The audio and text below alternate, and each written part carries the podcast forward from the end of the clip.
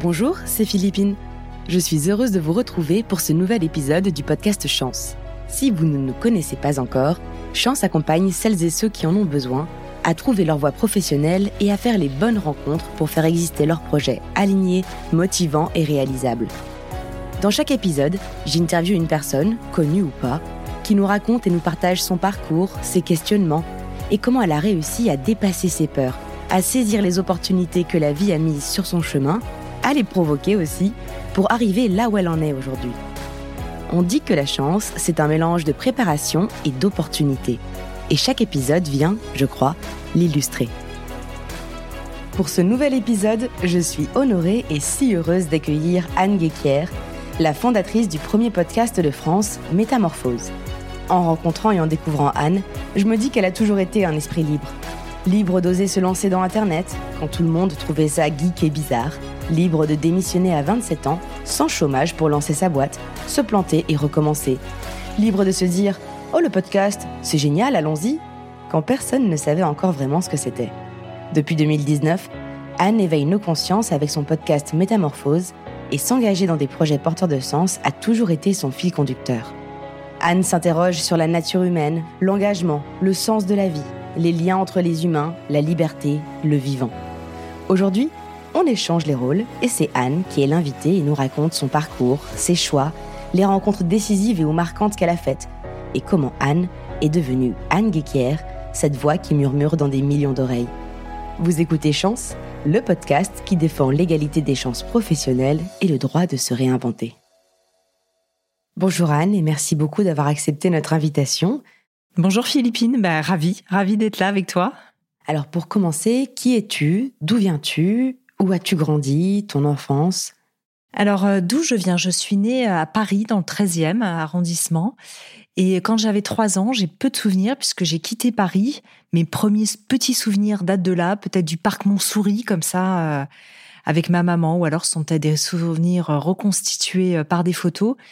Et euh, ensuite, mes parents, donc sont les années 70, ils ont tous les deux des, professions libérales, puisque mon papa est architecte et ma maman orthophoniste. Ils ont envie de nature et ils décident de s'installer euh, sur une île qu'ils ne connaissent pas, comme ça, un peu par hasard, parce qu'ils ont une opportunité de, de, travail, en tout cas pour mon père, une association avec un autre cabinet d'architectes qui part en retraite. Et donc, euh, il s'installe comme ça sur cette île de Noirmoutier. Donc, je vais grandir euh, là-bas, effectivement. Je vais passer toute mon enfance sur cette magnifique île de Noirmoutier. Il faut se remettre dans un contexte où, euh, sur les îles, à une époque où il n'y a pas l'Internet, où finalement les gens sont, vivent quand même entre eux. Maintenant, c'est vrai qu'il y a tout un tas de, je dirais, de professions libérales, de bobos, de gens qui peuvent bosser n'importe où, des bobos ou pas d'ailleurs, hein, qui, peuvent s'installer euh, dans la nature. Et c'est génial parce que ça a aussi permis de repeupler nos campagnes, hein, si on le voit vraiment sous cet angle-là, de, villes ou de villages qui avaient été désertés. Mais à cette époque, euh, ils sont un peu euh, comme des intrus en fait sur cette île parce que finalement les gens vivent un peu entre eux. Il n'y a pas beaucoup d'apports, assez peu d'apports extérieurs. Et c'est vrai que à la fois c'est génial parce qu'il y a plein de gens extraordinaires qui vivent là, et en même temps, moi je ressens cette vie aussi, euh, notamment l'hiver, où il y a beaucoup de tempêtes, où il n'y a pas grand-chose à faire, le milieu culturel est assez pauvre à ce moment-là, où je me sens aussi euh, un peu à l'étroit, un peu étriquée, de manière un peu isolée, et en même temps, j'ai ce contact avec la nature qui restera un terreau euh, très très puissant chez moi, avec les éléments très forts. À Noirmoutier, il y a des marais salants, il y a évidemment des dunes, il y a la mer, comme je te disais, il y a des tempêtes, donc la nature est très forte, très puissante, très belle, très sauvage, euh, très peu abîmée euh, encore à ce moment-là. Et, euh, et, je me régale aussi de, de vivre une espèce d'alchimie avec cet environnement que, que j'aime encore aujourd'hui euh, profondément. Donc voilà, c'est un peu ce terreau-là, avec une famille qui est très aimante, euh, avec deux frères, avec des ressources, euh, voilà, en tout cas de, de, connexion à ma famille qui est, qui est très puissante. Euh, avec quand on est avec ce, ce socle d'amour important, en tout cas chez moi, c'était c'était le cas. Qui, comme la terre, est vraiment encore aujourd'hui une ressource, je crois, dans, dans ma construction caractérielle très très forte. Oui. Comment as-tu fait tes premiers choix professionnels à la sortie de cette vie particulière, isolée dans une famille très aimante tu t'en es extirpé à quel âge?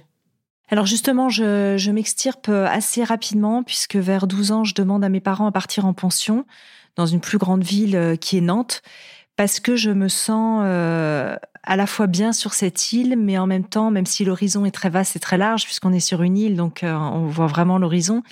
Et en même temps, moi, je me sens aussi à l'étroit à l'intérieur. J'ai envie de rencontrer d'autres personnes. Et donc, je pars en pension. Et c'est vrai que même si je vais aussi me sentir finalement à l'étroit en pension, parce que la pension, bah, c'est aussi des règles, une structure particulière, ça m'ouvre de nouveaux horizons avec des personnes différentes, un autre type d'éducation. Et ça, je crois qu'à ce moment-là, ça me fait du bien. Ça pose aussi peut-être une forme de curiosité chez moi. À ce moment-là, je me souviens, j'ai retrouvé des écrits qui disent j'ai envie d'être journaliste ou enquêtrice, inspecteur, inspectrice de police, inspecteur de police. Euh, voilà, et c'est vrai qu'on va retrouver ça dans mon parcours, puisqu'aujourd'hui, euh, même si je suis pas journaliste euh, de formation, moi j'ai fait une école de commerce, j'ai fait du droit des affaires, je suis juriste, mais on, retrouve finalement toujours un peu, peut-être ces premiers amours d'enfance d'une manière ou d'une autre plus tard, avec cette grande. J'étais une enfant à l'école qui posait beaucoup de questions à mes profs. parfois, ça peut aussi déranger d'avoir des, enfants comme ça ou des jeunes comme ça, des ados comme ça. Euh, j'écoutais pas beaucoup, mais je posais beaucoup de questions. Je m'intéressais pas mal au monde et du coup, euh, tu vois, c'est resté puisque je fais un métier aujourd'hui où je, pose des questions en fait aux gens. Je m'interroge toujours autant, je crois. Finalement, c'est vrai qu'on retrouve pas mal de connexions à ces rêves d'enfant. Il y a cette personnalité déjà très curieuse avec un intérêt pour le monde et pour les autres dans ton projet professionnel aujourd'hui. Et au départ, comment ça s'est fait? C'était quoi tes premiers choix professionnels? Tu n'es pas arrivé à la Anne que tu es aujourd'hui en un claquement de doigts. Alors mes premiers choix professionnels, euh, que je me remette dans le contexte, hein, c'est toujours dur de refaire euh, son parcours comme ça euh, à rebours.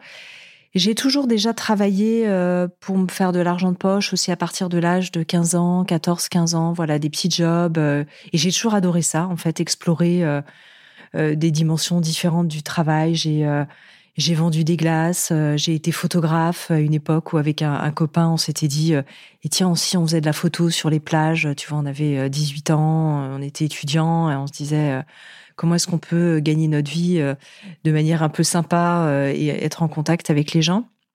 Et c'est vrai que quand j'ai fini mes études, en tout cas, j'ai, repris des études après mon école de commerce. J'ai décidé de faire une cinquième année, un master en droit des affaires européen. Et à ce moment-là, euh, ça a été assez fondateur. Il fallait faire un, mémoire de fin d'études. Et j'avais rencontré euh, dans ma classe un copain qui m'avait passé un livre d'une journaliste qui s'appelait, euh, qui s'appelle toujours Dominique Nora, qui avait écrit un livre qui s'appelait les, qui s'appelle Les autoroutes de l'information. Et il m'avait dit, ça va, tu vas adorer, tu devrais lire ce livre, c'est génial. Et je lis ce livre et là, waouh, une énorme découverte, une grande claque pour moi à ce moment-là je découvre euh, en fait que euh, l'internet, euh, qu'on appelle à ce moment-là les autoroutes de l'information, ça fait un peu rétro de dire ça, mais qu'on appelait le, web, on parlait des, des babillards, enfin c'était vraiment les débuts d'internet quoi. C'était en 95-96. Donc vraiment les prémices, il devait y avoir peut-être un cybercafé à Paris, personne n'avait internet dans les foyers. Et je lis ça et je me et je prends vraiment une grande claque en me, en me disant il y a une révolution qui est en train d'arriver, qui, qui vient à ce moment-là des États-Unis. C'est complètement fascinant et j'ai envie d'y participer. Donc je décide de faire mon mémoire de fin d'études sur les droits d'auteur, sur un sujet qui est complètement novateur. Aucun de mes profs n'a entendu parler de ce sujet à ce moment-là, qui s'appelle euh, les droits d'auteur sur Internet, en disant bah, finalement si on peut mettre n'importe quelle œuvre sur ce nouveau réseau, faire des copies et les mettre à disposition, euh, qu'est-ce qui va advenir euh, du droit, du droit moral de l'auteur sur une œuvre, etc. Et donc, je fais un mémoire là-dessus. très peu de mes profs d'ailleurs comprennent le sujet puisqu'il y a, y a très peu d'infos. Je suis obligée de faire des recherches aux États-Unis, etc. Et puis, et puis ensuite, ce mémoire va me mettre le pied à l'étrier pour mon premier, un de mes premiers jobs. Je fais un tour par par euh, l'entreprise Prisma Press, hein, qui est détenue euh, par euh, Bertelsmann, où je voilà, je fais un CDD dans la finance qui dure, je crois presque un an, enfin un CDD qui est renouvelé. Et je dis ça parce qu'à ce moment-là, je m'intéresse en fait aux médias. même si je suis dans la finance chez Prisma Press, je découvre une entreprise vraiment média avec un certain nombre de titres incroyables qui vont de Voici vraiment très people à des titres beaucoup plus axés sur la géographie. Je me souviens plus du nom de ce titre d'ailleurs, Géo. Voilà, Géo. ils ont une quinzaine de titres à ce moment-là chez Prisma Presse je découvre aussi tout cet univers de, médias, même si je suis dans la finance, côté financier, qui me qui me fascine. Et en fait, ce mémoire sur les droits d'auteur sur Internet, plus cette expérience chez Prisma, va me permettre ensuite de rentrer dans le groupe Vivendi, où euh, un jeune euh, un, jeune étudiant, enfin quelqu'un qui revient des États-Unis, qui a fait Polytechnique en France et qui est diplômé de Harvard, et qui connaît un peu l'Internet pour euh, te revenir tout frais des US, euh, vient d'être embauché chez Vivendi pour monter la division Internet de Vivendi à ce moment-là. Il s'appelle Fabrice Cavaretta. Et il, constitue en fait, comme un projet de, de start-up Internet dans un grand groupe, il constitue en fait sa jeune équipe. Je tombe sur cette annonce de recrutement de chef de produit et moi, j'ai ces deux petites expériences à la fois de médias et à la fois d'internet à travers mon mémoire. Et il me dit, mais j'ai rencontré personne qui connaît ces sujets-là. Et tout de suite, en fait, je suis sa première euh, recrue. Et c'est comme ça que je, voilà, j'ai le pied à l'étrier de mon premier job dans l'internet euh, à ce moment-là. Bon, c'est un peu, c'est un peu long la façon dont je le raconte parce que c'est vrai que ça montre aussi que les chemins qu'on prend, les hasards de la vie, les synchronicités, le petit projet peut-être de mémoire que je fais à ce moment-là, finalement, se retrouve être par la suite des choses qui sont un peu fondatrices, finalement, dans un parcours qu'on emprunte. C'est toujours comme ça, en fait, que ça se passe. Les petites graines qu'on a posées, bah, finalement, germent à un moment donné, on s'aperçoit que c'est ça qui se déploie. Tu as suivi ton intuition, ce qui te faisait vibrer, et tu as aussi su saisir les opportunités et faire fructifier les rencontres, comme avec euh, Fabrice Cavaretta. Oui. C'est peut-être aussi ça qui est important. Et donc, tu as démarré dans ce milieu d'Internet dans les années 90, si je comprends bien. C'était comment d'être une femme dans un milieu qui, à l'époque, était considéré comme euh, un peu geek, non? Oui, alors c'est vrai que je me souviens très très bien du regard de, mes copines ou de voilà euh, qui avaient fait bah, la même école, les mêmes études que moi. Et euh, le Graal, c'était plutôt de partir dans des grosses boîtes comme L'Oréal euh, chez des chez des grands lessiviers pour faire ses armes entre guillemets au niveau marketing tu vois c'était un peu c'était un peu ça euh, qui était le Graal et alors moi je parlais de de, points d'accès Internet, euh, de réseaux, de, fibres, etc. C'était des univers beaucoup plus genrés, effectivement masculins, d'une part, parce qu'il y avait beaucoup de, polytechniciens qui travaillaient sur ces sujets-là, en tout cas à l'époque chez Vivendi, ou en tout cas euh, il y avait assez peu, effectivement, de, femmes. Euh, et on me regardait un peu avec des yeux ronds. Personne ne comprenait ce que, ce que je faisais en disant, euh, voilà, fait un truc complètement bizarre.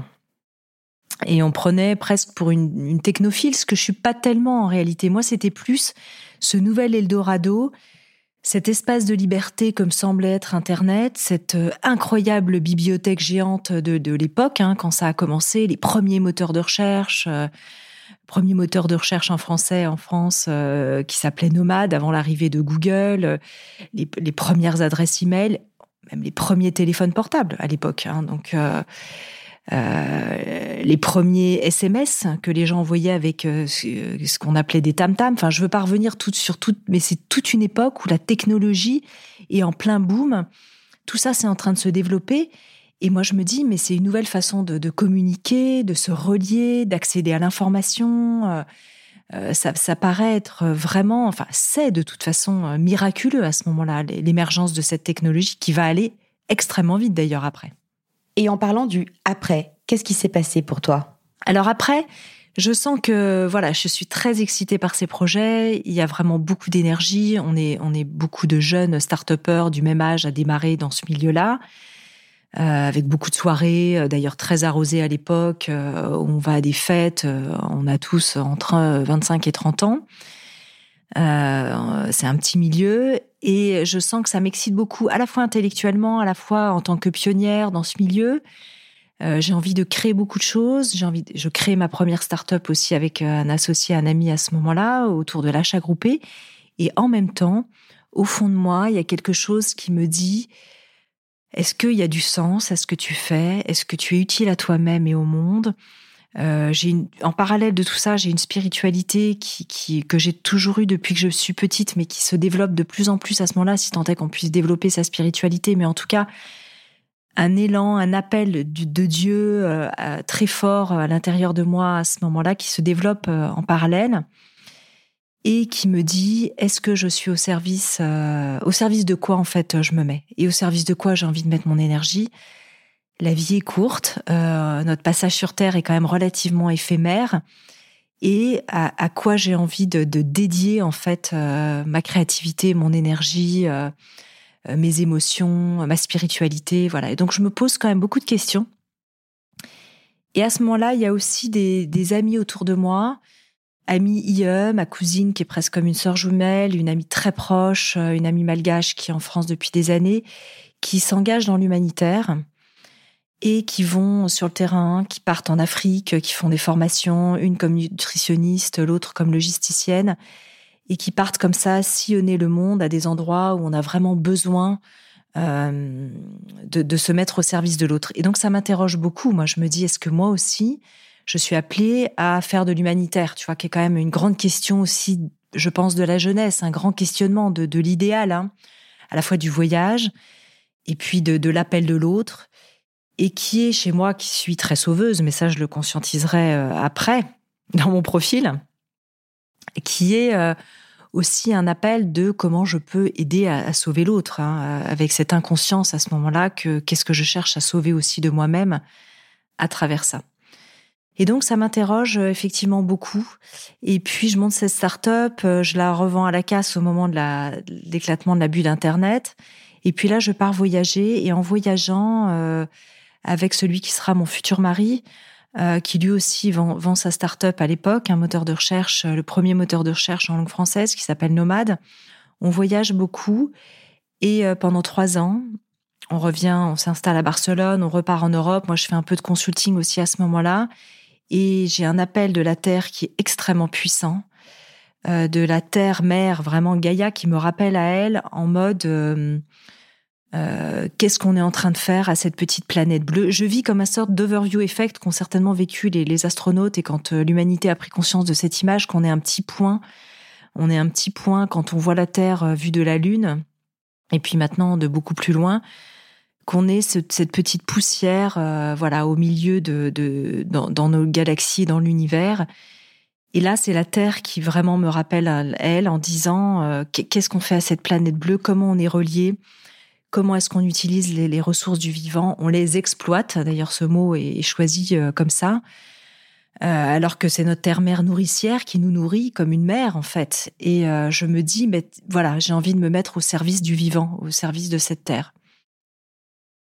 Et à ce moment-là, je rencontre voilà des botanistes, des gens dans des pays, des peuples premiers, voilà, qui ont gardé ce lien en fait aux plantes.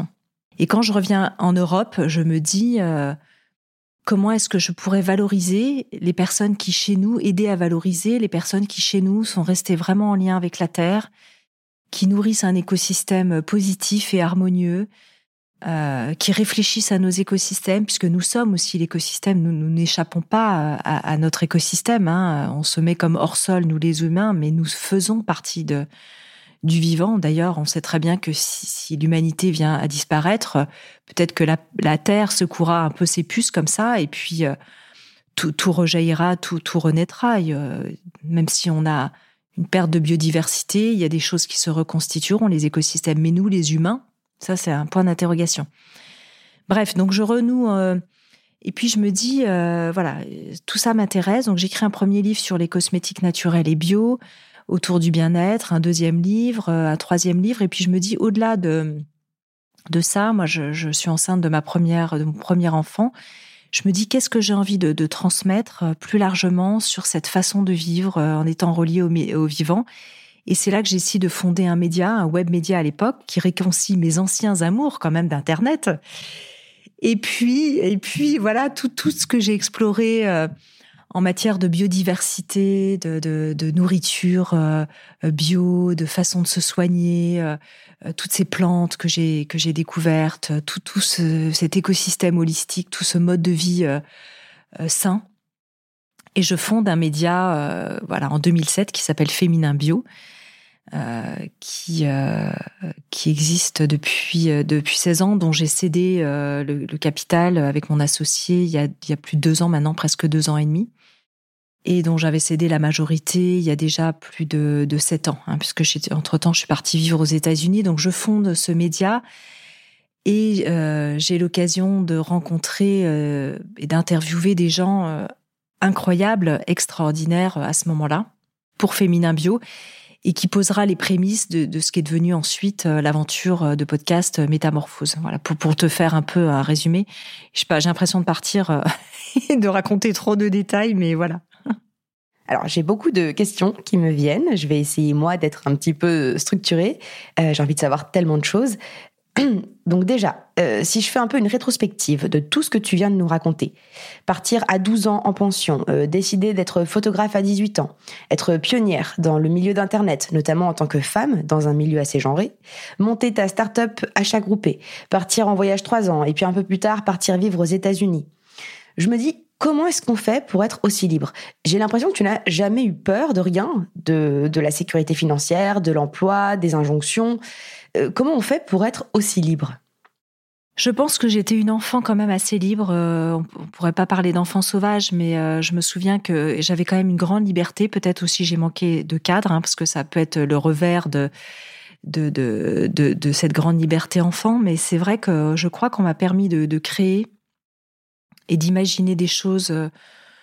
Maman, je le disais, était une femme orthophoniste dans les années 70, avec aussi ces années d'Olto, avec cette conscience d'une éducation peut-être, voilà, d'une Françoise d'Olto qui avait beaucoup impacté cette génération de jeunes chercheurs autour de l'éducation, ce qui était ma mère.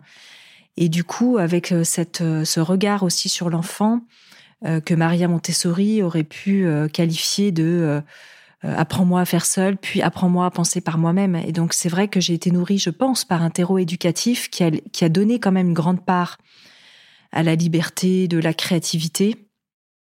On n'échappe pas non plus, je pense, à la projection de ses propres parents. Hein. L'idée du terreau familial et de papa-maman, on y revient finalement un peu toujours dans sa vie. Et c'est vrai que j'ai des parents à la fois très créatifs et assez spirituels, et euh, c'est peut-être aussi ce qui pourrait me définir quelque part un peu aujourd'hui même si euh, je, tout un travail pour euh, pour euh, aller explorer mes croyances et mes conditionnements familiaux. Et Dieu sait si j'en ai, j'y échappe pas comme tout le monde. Mais c'est vrai que cette liberté, certainement en grande partie, elle est venue de là. Et puis peut-être ensuite de de la façon dont on s'incarne chacun en termes de personnalité. j'ai un père entrepreneur et puis je j'ai vraiment le goût du, du faire, d'agir au monde et de, et de créer. Et donc euh, voilà, après, est-ce que je me sens être une personne libre véritablement pour autant? Je, je suis pas sûre parce que je pense qu'il y a une part de moi qui est très libre et il y a aussi une part de moi qui a besoin quand même de sécurité, même dans les projets que je crée, qui durent euh, assez longtemps. Tu vois, l'aventure féminin bio, c'est euh, presque 17 ans. L'aventure métamorphose, maintenant, c'est 5 ans. Je suis directrice de collection et d'ouvrage chez Erol depuis 15 ans. Euh, donc, j'aime à la fois cette liberté de pouvoir à tout moment me réinventer et en même temps j'aime bâtir des choses aussi qui, durent et avec une forme de solidité. Voilà. Euh, ça, m'inspire aussi, tu vois, le temps long aussi de l'aventure. Oui, oui, en fait, tu, ne papillonnes pas d'une aventure à une autre. Tu prends le temps de les vivre pleinement et de, les développer pardon, pleinement. Euh, et qu'est-ce qui fait qu'à un moment donné, tu te dis, je passe à autre chose? Et est-ce que c'est vraiment autre chose, cela dit? Est-ce que c'est une continuité ou une façon différente d'exprimer le même fil conducteur? Oui, je pense que euh, c'est une très bonne question. Je pense qu'il y a les deux euh, mouvements à la fois. À la fois, j'adore ne pas m'identifier avec un, masque euh, complètement sur un projet. Tu vois, par exemple, avec Féminin Bio, j'ai pas eu envie d'en faire euh, ma vie, mon œuvre. Je crois que les projets, c'est un peu comme les enfants. J'ai trois enfants. On les porte, on les porte au monde, on les aide à se déployer, puis ensuite euh, vogue vogue la vie. Et puis l'idée, c'est que les projets aussi quittent le nid pour aller au monde. Donc j'ai vraiment cette même vision avec les projets professionnels, en tout cas ceux que je crée y compris pour les livres. À un moment donné, il y a un accouchement, on les élève et puis hop, après, euh, ils vivent leur vie euh, propre. Et ça, je trouve que c'est très important. En tout cas, dans moi, dans ma façon de fonctionner. Voilà, j'ai pas envie de. Et après, je conçois qu'il y ait des gens qui sont tellement identifiés en fait à l'œuvre de leur vie, que ce soit par certains philosophes ou certains penseurs, que que leur œuvre est complètement fait corps avec eux-mêmes. Euh, moi, j'ai le sentiment que je suis appelée à, plusieurs formes de création, euh, même s'il y a ce fil rouge, tu vois, dont tu parlais, qui est très important parce que finalement, je suis une passeuse d'informations, un peu toujours dans une forme de direction qui est la même, euh, que ce soit au service voilà, de la métamorphose au sens large. La, mienne a commencé par ma propre métamorphose et puis ensuite, euh, euh, peut-être à essayer d'une certaine manière euh, de soutenir peut-être celle des autres, en tout cas en partageant aussi mes propres questionnements. c'est vrai qu'il y a ce fil rouge quand même qui est commun dans mon travail en tant qu'éditrice, dans mon travail d'auteur, dans mon travail d'éditrice papier, je disais chez Erol, mais dans mon travail aussi d'éditrice de métamorphose au sein de Féminin Bio, tout ça, c'est un ensemble qui aujourd'hui, quand on le regarde maintenant rétrospectivement, donne une sorte de cohérence, même si au départ, c'est pas quelque chose que j'ai cherché. Je, je cherche pas, euh, c'est pas que je cherche pas la cohérence, on la cherche tous, mais je me dis pas tiens, je vais bâtir les choses de cette manière. C'est très intuitif en fait, c'est très opportuniste dans le bon sens du terme. C'est-à-dire qu'il y, a un moment, il y a un truc qui se présente je sens que c'est dans le flot et dans le sens du vivant. Et je me dis, tiens, si on allait là. Mais je me dis pas, tiens, je suis pas du tout le genre de personne à me dire, tiens, je vais bâtir un plan euh, euh, sur six mois, sur un an. Euh. voilà, je dis pas qu'on bâtit pas des, des, plans parce que dans, dans l'entreprise, on a besoin aussi de donner une direction à des équipes. Mais je me laisse beaucoup toucher par ce qui est là à un moment donné. Si je peux l'exprimer comme ça. Peut-être aussi parce qu'au fond, tu as l'air d'être assez connecté. Euh, c'est peut-être d'ailleurs cet aspect spirituel, je ne sais pas, mais connecté à ce qui te fait vibrer. Tu as parlé de flow, euh, mais c'est vrai que beaucoup de personnes qui viennent suivre la méthode chance ne savent même plus ce qui les fait vibrer et là où ils ont envie d'aller. Il y a vraiment cette idée de, brouillard ou de flou qui touche certaines personnes. Donc dans ces cas-là, est-ce que tu aurais des conseils à donner? Je ne sais pas si conseil c'est le bon mot, mais pour justement euh, retrouver ce lien avec notre intuition et pouvoir, quand les opportunités se présentent, choisir de les prendre ou non et comme ça pouvoir voguer d'un projet à un autre sans se dire je bâtis un empire, mais qu'au final c'est cohérent euh, parce que c'est juste. C'est vrai que c'est difficile à accepter en tant qu'humain, mais nous sommes extrêmement cycliques. Et donc, euh, en tout cas, de mon expérience et dans mon observation, on a vraiment des, cycles de création où on est hyper euh, parfois créatif. Bon, après, certaines personnes plus que d'autres, mais quand même, je crois qu'on a tous ça à l'intérieur de nous. On a cet élan, ce mouvement de vie. Et puis, il y a des moments, euh, si on prend la métaphore euh, de, des saisons, où il y a des moments où on a des temps plus de, de germes, de désert, peut-être même parfois, où on est vraiment au désert, on est asséché. On a l'impression qu'on est euh, une terre aride pour nous-mêmes, que rien ne peut germer, qu'il n'y a ni d'eau, ni de nourriture, et qu'il va rien se passer dans notre vie, qu'on aimerait, notre mental, notre esprit, aimerait qu'il se passe des choses. Et comme tu le disais bien, on est dans un espèce de, flou et de brouillard. Eh bien, je crois que c'est là que, que nous sommes très œuvrés, en fait, à ce moment-là, où, la graine, on sait, hein, si on prend cette vision d'une, d'une graine, ou du temps de l'hiver, où tout est en sommeil, c'est là où il se passe en fait beaucoup de choses, parce que finalement, l'éclosion n'est que la résultante de ce qui a été euh, en, germination et en dormance et voilà. Et finalement, parfois, si on se disait, le conseil que je pourrais donner, puisque c'est ça que tu me demandes, si on pouvait prendre, accueillir, au lieu de d'avoir cette impatience de se dire, mais moi j'aimerais tellement que ça bouge et qu'il se passe quelque chose, se dire, ok, je vois que je suis dans ce temps de désert, je vois qu'il ne se passe rien, et peut-être aussi c'est bon, que cet état de, de, de, de latence est bon. Alors évidemment, on n'a pas envie que ça dure parfois toute une vie, quand on est impatient de, créer son, projet ou d'aller de l'avant. Et peut-être que c'est au moment où on va l'accueillir et l'accepter que paf, il va se passer peut-être quelque chose à ce moment-là qui va éclore, à une petite éclosion qui va commencer à se manifester. Parce que du coup, comme j'en serais rentrée à nouveau à l'intérieur de moi et que j'aurais accueilli ça, je vais être beaucoup plus à l'écoute au niveau de, de, mon expansion de, de ce qu'il y a autour. Et là, je vais pouvoir peut-être me dire, ah tiens, il y a une opportunité qui se présente. Tiens, là, j'ai fait une rencontre, c'est pas banal, il y a peut-être quelque chose euh, à saisir à ce moment-là. Et hop, moi j'adore la théorie des petits pas, euh, le kaizen, euh, disent les, les Japonais, Oui, parfois il y a des projets qui nous tombent dessus comme ça de manière un peu miraculeuse. Moi, c'est ce qui m'est arrivé pour Métamorphose, par exemple.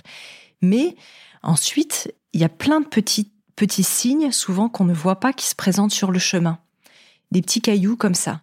Et si je lançais quelques bouteilles à la mer pour voir ce que je prends dans mes filets Je parle beaucoup en métaphore là ce matin avec toi, mais si, si et moi j'aime bien cette idée de tiens, on va tester.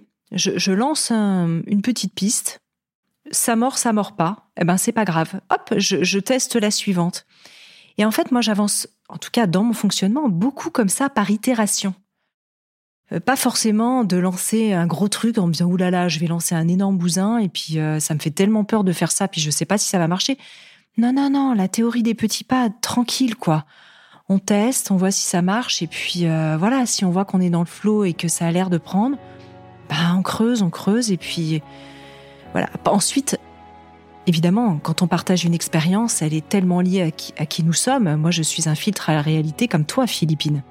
Donc ce que je partage est mon filtre à réalité et ne parlera peut-être pas forcément une autre personne avec son propre, ses propres lunettes.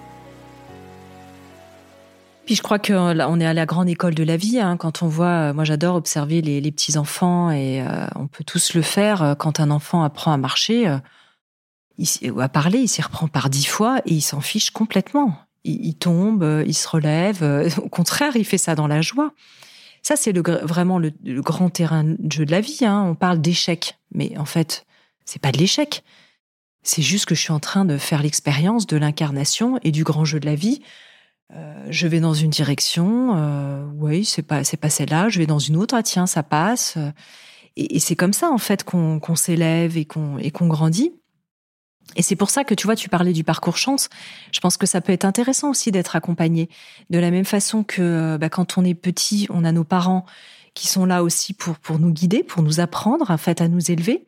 Je pense qu'on peut avoir besoin aussi de mentors dans, dans notre vie, de coach, de gens, de maîtres à penser. Parfois, alors il faut bien les choisir. L'idée c'est pas de se faire embarquer par quelqu'un qui a du prêt à penser, qui va pas penser pour nous.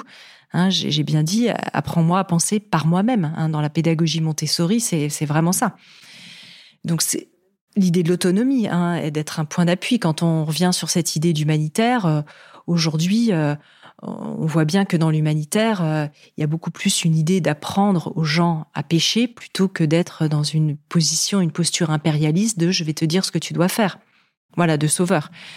Et donc, dans des parcours, voilà, de, de, coaching ou de reconversion, le coach, le mentor, l'accompagnant, il est vraiment là pour dans un art de la maïeutique, d'aider l'autre à accoucher de, lui-même, hein, de ce qu'il est. C'est ça qui est vraiment intéressant, je trouve. Tout à fait. D'ailleurs, c'est tout à fait l'esprit du coaching. Hein, c'est faire monter en autonomie, comme tu euh, faisais le parallèle avec l'enfant. Tu disais que toi, tes parents t'ont accompagné à grandir en autonomie, et c'est également comme ça que tu vois tes projets, de porter, d'aider à se déployer, mais après euh, laisser voler de ses propres ailes. c'est ça. Euh, et pour autant, je suis tellement d'accord avec ce que tu disais sur oui, c'est pas de l'échec, l'enfant qui tombe, etc. Dans le fond, je suis d'accord avec toi, mais je trouve ça tellement difficile. Tu vois, à l'époque où, moi j'ai dû fermer ma boîte, bah, à la fois c'était un choix et en même temps je l'ai vécu comme un échec. Euh, comment tu fais dans ces moments-là pour vraiment changer d'état d'esprit? C'est hyper difficile. Mais l'échec, euh, il touche à notre blessure, donc c'est le chemin que trouve la vie pour venir nous délivrer un message.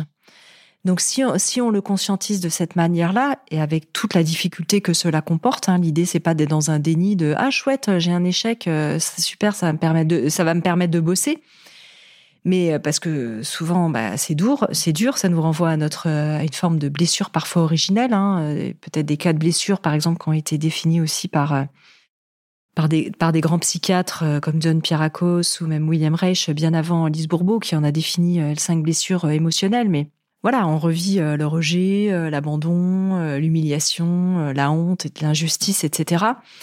Comment en fait la vie et, on, parfois on, auto-crée en fait certaines formes de situations, pas systématiquement, mais mais pour revivre inconsciemment une situation qui va nous venir nous délivrer un message de comme quelle personne j'ai envie d'être et comment j'ai envie de me comporter en fait dans cette situation.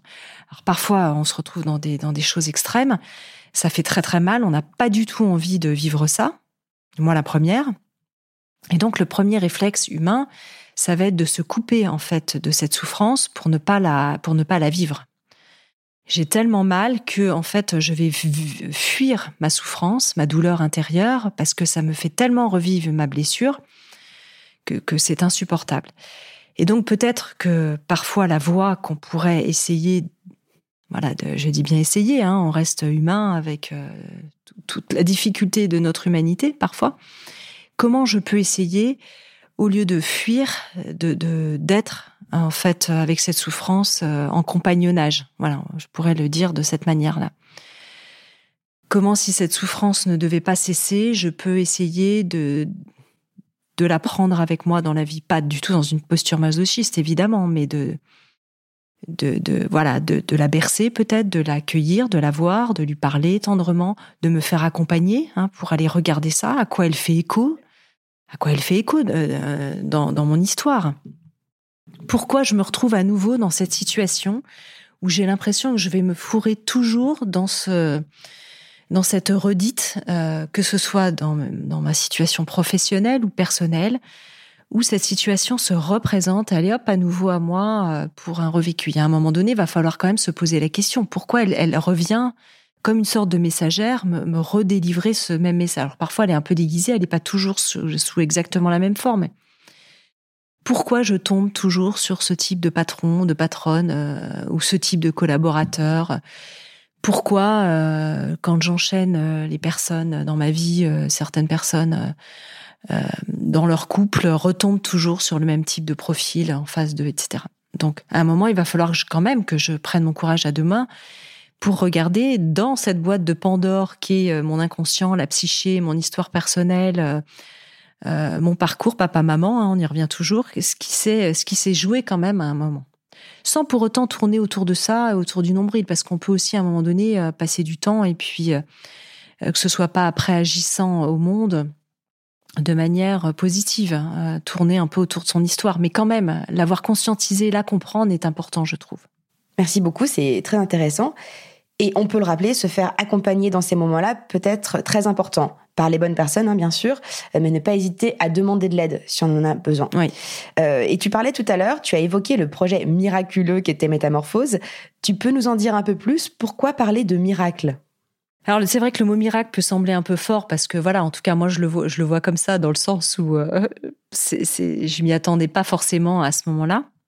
C'est vrai que euh, j'avais interviewé pendant des années, comme je t'ai dit, toutes ces personnes euh, pour Féminin Bio. Et puis, euh, en tant qu'éditrice aussi, j'avais rencontré beaucoup d'auteurs que j'avais publiés. Et euh, souvent, j'avais des conversations, bah, un peu comme on a là, tu vois, Philippine, des conversations intimes avec des personnes, plutôt d'ailleurs dans la posture où j'avais ton rôle. Et puis, je me disais, bah, ces conversations intimes qu'on vient de partager, voilà, on va les retranscrire à l'écrit dans un format forcément beaucoup plus court ou euh, est-ce qu'on va pas perdre un peu l'essence de, de l'énergie qu'on avait à ce moment-là? Parce que l'énergie qu'on avait à ce moment-là, c'est euh, comment je me suis levée le matin, ce que j'ai fait. Tu vois, là, ce matin, je suis allée courir euh, dans la nature, c'était fabuleux. Je me sens vraiment en forme pour te parler. Peut-être que demain, il me sera arrivé un truc et j'aurai pas la même énergie. Et je me disais, bah, quand on retranscrit une interview qui va passer parfois peut-être un mois ou deux mois plus tard à l'écrit, on aura perdu peut-être cet élan et cette énergie qu'on avait eu à ce moment-là euh, dans cet échange euh, en one-to-one euh, avec une personne. Et puis je lis un article dans un magazine et un article qui dit ah ben voilà les podcasts reviennent en force. Tu vois c'est on est en 2018, 2017 ou 2018. Je lis cet article. Les podcasts, c'est pas une idée nouvelle, mais en tout cas aux États-Unis, c'est un format qui commence à se développer. Et je me dis mais attends mais c'est ça en fait que je dois faire? Toutes ces conversations intimes que je partage, moi j'ai toujours en plus aimé le média radio. Euh, quand euh, j'ai été, euh, j'avais monté à un moment donné une petite aventure radio avec un copain au sein de Féminin Bio pour des salons et tout ça. J'avais adoré ça. souvent les gens aimaient bien m'interviewer pour Féminin Bio sur les cosmétiques bio naturels. Ils me disaient toujours ah t'es un bon client, t'es une bonne cliente en radio. On appelle ça comme ça dans notre métier, un, un bon client, une bonne cliente c'est sympa et tout, tu voudrais pas qu'on fasse des petites chroniques? Et puis je m'étais toujours dit, ah ouais, c'est un, truc qui me titille, euh, le truc de la voix. Et puis là, je lis cet article et paf, il y a un truc qui s'est aligné, tu vois bien le truc d'un coup, qui s'est dit, euh, qui s'est dit, bah attends, mais c'est évident. C'est évident que je dois passer ces interviews intimes sous forme de podcast. Et en deux secondes, je me suis dit, la semaine d'après, je suis allée me former ou la semaine suivante, enfin, tout de suite, tout s'est mis en place. Et Métamorphose était née, mais en une fraction de seconde. Il n'y a eu aucune question, en fait. C'était ça, l'évidence que je devais manifester, en fait, cette, cette émission euh, comme, de cette manière-là. Voilà, ça a été euh, une évidence absolue. Et d'ailleurs, dans les donc après j'ai monté le projet, il s'est passé plusieurs mois. Et les 15 premiers jours euh, de la diffusion des premières émissions, j'ai vu qu'il se passait quelque chose tout de suite. Tout de suite, en fait, les audiences ont été au rendez-vous. Tout de suite, on a eu des retours de nos auditeurs qui nous ont dit oh, mais on adore on adore, on adore continuer, ça nous fait un bien de dingue. Et, euh, voilà, on, a senti, enfin moi j'ai senti qu'il y avait un frémissement, tu sais, de voilà où tu sens que on parlait de flow tout à l'heure, hein, de F L O W en anglais, hein, de flow. On, sent qu'il y a quelque chose qui est aligné et qu'il y a l'émergence d'une attente, voilà, qui d'un seul coup est assouvie. Il y a une rencontre hein, entre un public euh, et une idée qui se fait à ce moment-là. Ça c'est génial. Et pourtant, à l'époque, le podcast n'était pas autant démocratisé qu'aujourd'hui, j'ai l'impression. Non, non, on a fait partie euh, là des pionniers, en tout cas du podcast français. On, a fait partie. Encore une fois, pionnière. oui, c'est ça. On retrouve l'esprit, euh, l'esprit de l'enfance euh, qui se manifeste encore là. Mais c'est vrai que c'était. D'ailleurs, moi, je me suis pas dit du tout. est-ce qu'on est des pionniers Est-ce que, est-ce que ça va être un succès et tout ça Moi, je, je ne réfléchis jamais en ces termes-là je me suis juste dit, mais ça va être trop bien de faire ça parce que c'est ça que je fais depuis des années et que je, il n'y a pas le clac qui fait que l'énergie qui est là de l'instant peut être véhiculée et que là, d'un seul coup, je trouvais le bon médium, le bon média, le bon médium pour faire ça, tu vois, à travers les podcasts. Oui, donc tu as capitalisé sur ce que tu faisais avant, avec une formation en plus. Tu as aussi joué sur ta curiosité avec cet article sur lequel t'es tombé. Et finalement, bah, t'as foncé quoi. Exact. Ouais, je me suis pas posé de questions, c'était là. C'était là le, le la germe, tu vois la graine qui avait germé, on reparle de ça. Et en parlant de graines, qui devient potentiellement après un arbre, voire euh, un baobab, comment Métamorphose est partie de ce petit podcast à ce projet énorme aujourd'hui, 50 millions d'écoutes, premier podcast de France, euh, premier podcast natif, en tout cas, c'est incroyable. Ouais, c'est incroyable. Écoute, euh, quand tu quand je t'entends me dire ça, je n'en reviens pas moi-même parce que euh, parce que j'ai pas vu le temps passer tellement euh, ça fait cinq ans, on est passionné. Aujourd'hui, j'ai une petite équipe, euh, on est une, petite dizaine au sein de Métamorphose, avec des gens, plein de gens qui gravitent autour, ce qui fait qu'on est peut-être en fait une quinzaine ou une vingtaine, de près ou de loin, à travailler autour du projet Métamorphose. Mais le cœur du projet, voilà, c'est une petite dizaine de personnes. Et le temps a vraiment filé vite que j'ai même peine à, à à me à regarder, à me retourner en arrière et de me dire oui, c'est devenu ce, ce baobab, euh, comme tu le, dis si bien, qui se qui se déploie. On est le premier podcast natif français effectivement sur le bien-être, euh, la psychologie, le, développement personnel, la santé au naturel. Euh, donc c'est c'est juste absolument incroyable que euh, le public français nous suive comme ça. C'est dire aussi la soif du monde et le besoin en fait sur ces sujets-là d'accompagnement avec euh, cette, toujours cette vigilance euh, pour métamorphose, d'accompagner les personnes dans leur, dans leur métamorphose de manière holistique, mais avec discernement. Ça, c'est vraiment très important. C'est-à-dire qu'on accueille vraiment cette biodiversité de la parole au sein de métamorphose. Tu sais, je, je viens vraiment de la biodiversité j'ai vraiment ça au cœur de, de nourrir la biodiversité du, du vivant. Et je ne crois pas à une forme de monoculture de la parole qui dirait ça c'est une vérité, allez dans cette direction, ça c'est bien et c'est ça qu'il faut faire. Pas du tout. attention aux dérives, aux injonctions culpabilisantes. Culpabilisantes ou même d'entraîner les gens dans une voie qui serait que, euh, en fait, euh, cette parole-là, euh, je le dis, voilà, unique. Je disais, nous sommes des filtres à réalité, chacun a son histoire. Et parfois, ça peut être une émission qui va faire écho chez quelqu'un en disant, bah tiens, moi, dans mon histoire, euh, ça, ça me parle beaucoup, et donc je vais aller explorer ce truc-là. Et puis d'autres personnes vont se dire, euh, bah moi pas tellement. Euh, finalement, cet enseignement ou cette sagesse-là, c'est pas du tout moi. et ça, je vais le laisser de côté. Et ça, je pense que c'est important. Tu vois, c'est comme une sorte de présentation de, de l'éventail des possibles, et puis chacun vient épuiser l'eau, la source qui lui convient finalement pour, euh, pour lui-même. Et ça, ça, ça me plaît beaucoup en fait. Mm. C'est amusant, ça me fait penser à un parallèle qu'on peut faire sur la méthode de construction du projet professionnel chez Chance. C'est qu'il y a cette phase d'exploration après l'introspection, où finalement on vient explorer tout ce qui existe dans le monde du travail. Mais tout n'est pas bon à prendre, tout ne nous correspond pas, et il s'agit de faire le tri et de laisser à chacun son libre arbitre. Et justement, en toute autonomie et avec une méthode qui donne les clés du choix, de savoir prendre ce qui est bon pour soi et aller là où ça nous convient. Oui, très intéressant. Euh, et sur tous ces projets dont tu parlais, il y en a tellement chez Métamorphose. Est-ce que tu as des sujets chouchous? Et si oui, lesquels et pourquoi?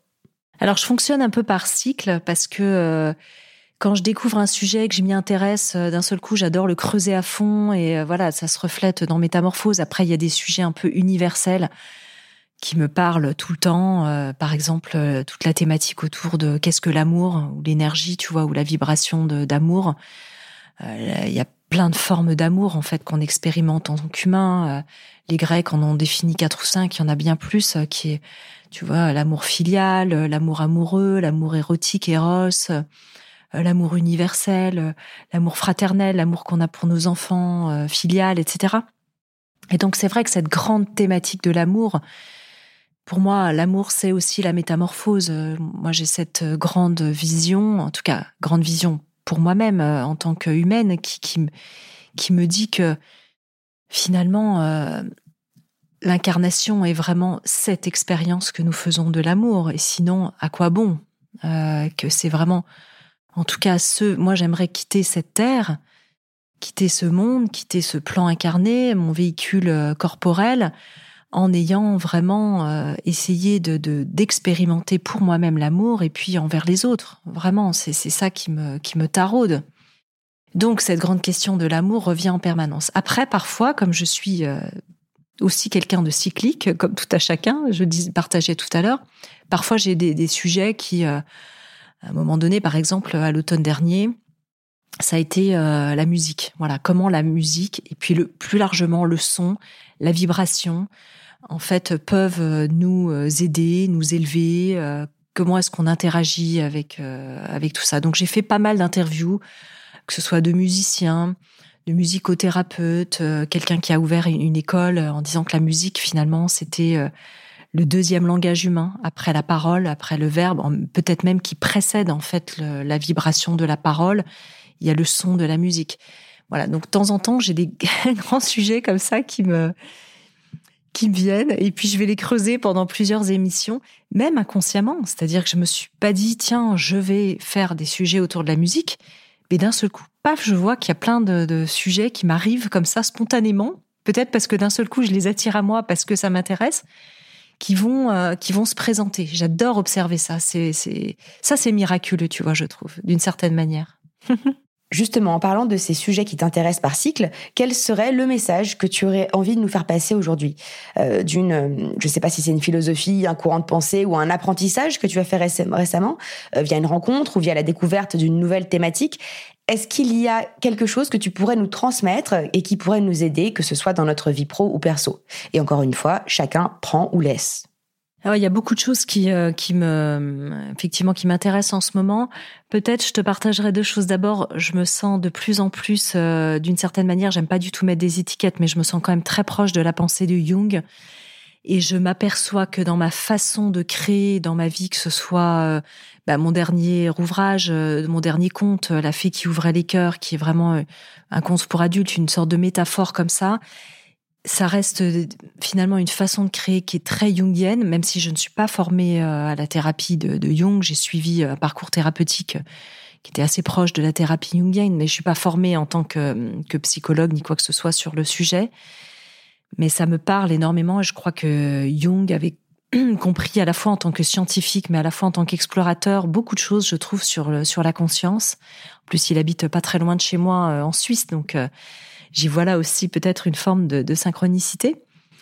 Et puis euh, aux États-Unis, il y a des thérapies euh, très nouvelles qui arrivent en ce moment et qui sont intéressantes, euh, que ce soit d'un point de vue perso ou pro, qui est la thérapie ACT, Acceptance Commitment Therapy, je crois que c'est en anglais, c'est la thérapie de l'acceptation et de l'engagement, pour le dire en français, ACT, ACT.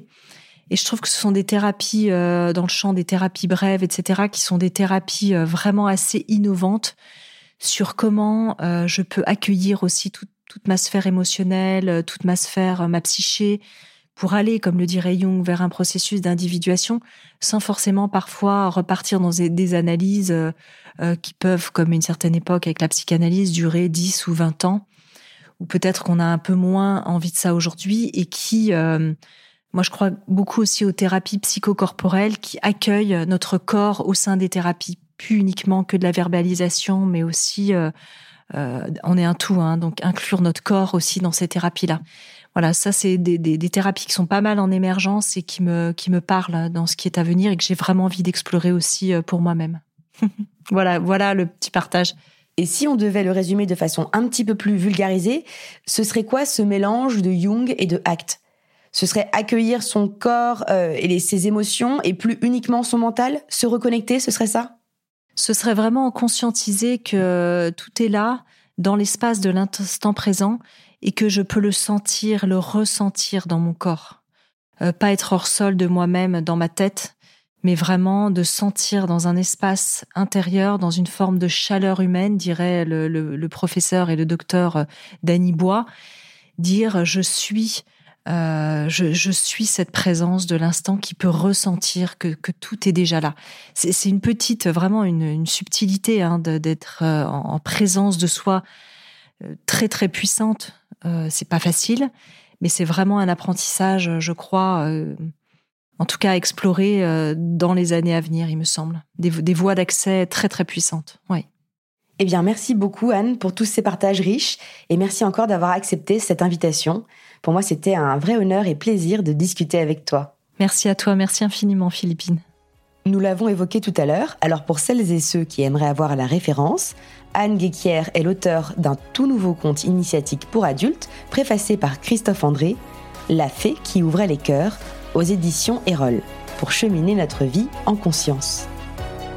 Merci d'avoir écouté Chance, le podcast qui défend l'égalité des chances professionnelles et la liberté de faire en sorte que son passé ne dicte pas son futur. Vous pouvez retrouver nos épisodes sur toutes les plateformes de podcast. Et si ce témoignage vous a plu, vous pouvez laisser des étoiles, m'écrire des commentaires et n'hésitez pas à en parler autour de vous. À bientôt!